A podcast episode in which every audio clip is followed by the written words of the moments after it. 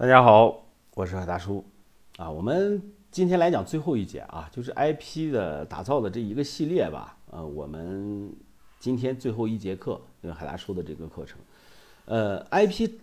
最后一节呢，我们其实就应该聊到变现，如何去变现了，IP 的产品去如何打造变现，其实内容创业者啊，如何去打造 IP 引流变现，这是一个重点，因为什么呢？你现在粉丝多了。啊，你打造起来了，你的矩阵已经完成了，那你要引流变现啊，对不对？其实自媒体第一人，我的启蒙老师罗振宇曾经说过啊，当年在电视台当制片人，越干越郁闷，为啥呢？起早贪黑的做节目啊，带团队啊，但是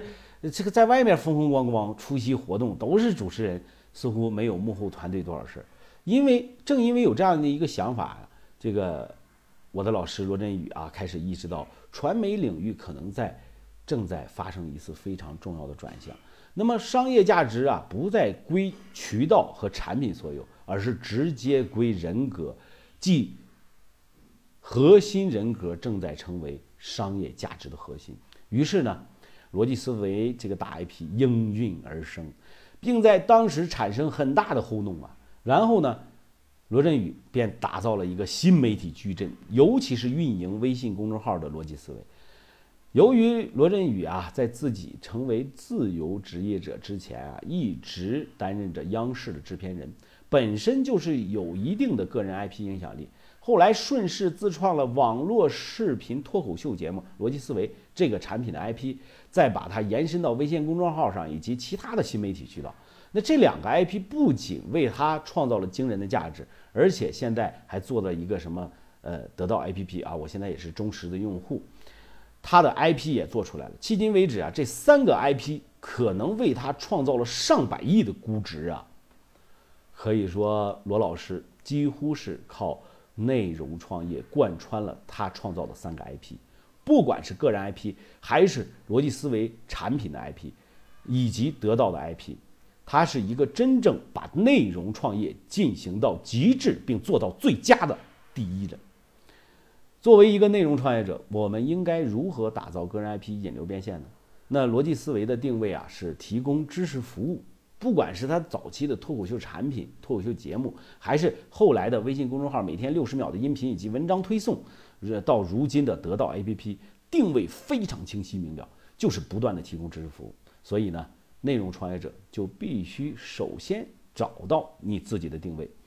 在这里面要强调一点的是啊，所有的行业或者是领域都适合做内容创业，这一点毋庸置疑啊。内容创业者并不是狭义上的只有媒体人或者是从事文字工作的人才能通过内容进行创业，创建个人的 IP。举例啊，如果你是传统的企业，那么就要利用自己公司的核心竞争力，找到自己的定位，通过创造内容去挖掘自身的优势和价值，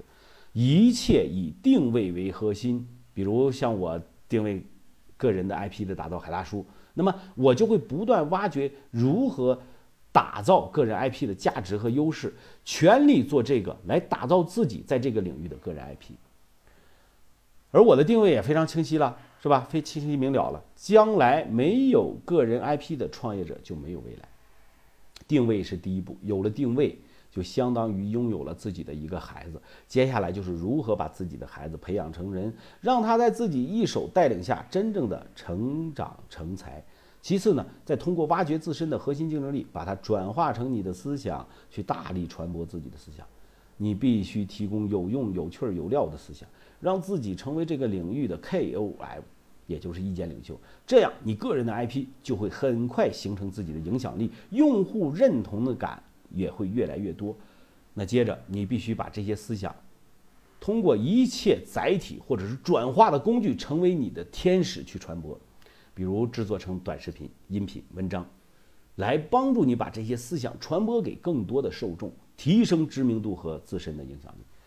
到了这里啊，你唯一要做的事情就是每天不断的去提供有价值的东西给你的用户、粉丝，直到这些人转化成为你的铁杆老铁。你每天要做的事情就是不断的把个人的 IP 打磨成像自己的孩子的一样，悉心照料，全力以赴，就像一个产品经理一样。比如微信的张小龙，把微信打造出来以后，为所有的用户创造了无与伦比的交互体验呀。他不仅创造了微信这个伟大的产品 IP，同时，张小龙这个个人 IP 也在用户的心里形成强大的影响力。有了强大的个人 IP 以后，就会有更多的流量和用户认可你、喜欢你、爱上你，甚至是依赖你。有了个人 IP，变现就变得非常简单了。那内容创业者通过个人 IP 变现的主要方式有哪些啊？咱们今天具体来讲一讲，主要有卖产品、卖服务、卖广告位、卖商城，什么搞投资，什么都可以。比如说，我们罗振宇罗老师通过逻辑思维打造了很多的变现渠道，比如说什么知识付费社群、付费商业社群、付费圈子社群、付费订阅内容。除此呢，卖书、卖商城、卖广告、投资得到等等，都是顺带做的事儿。总之，内容创业者。一定要先做好你自己的定位，并挖掘自身的核心竞争力，打造自己的思想，并全力以赴的去传播出去。